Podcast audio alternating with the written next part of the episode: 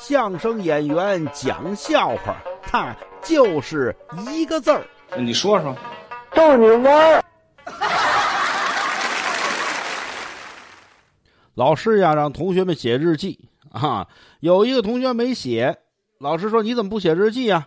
老师那个什么，我我我没有什么可写的。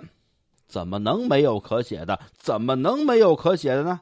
难道说生活中你就没有什么难忘的、值得留恋的事儿吗？或者说你有什么一直想着的事儿？有没有？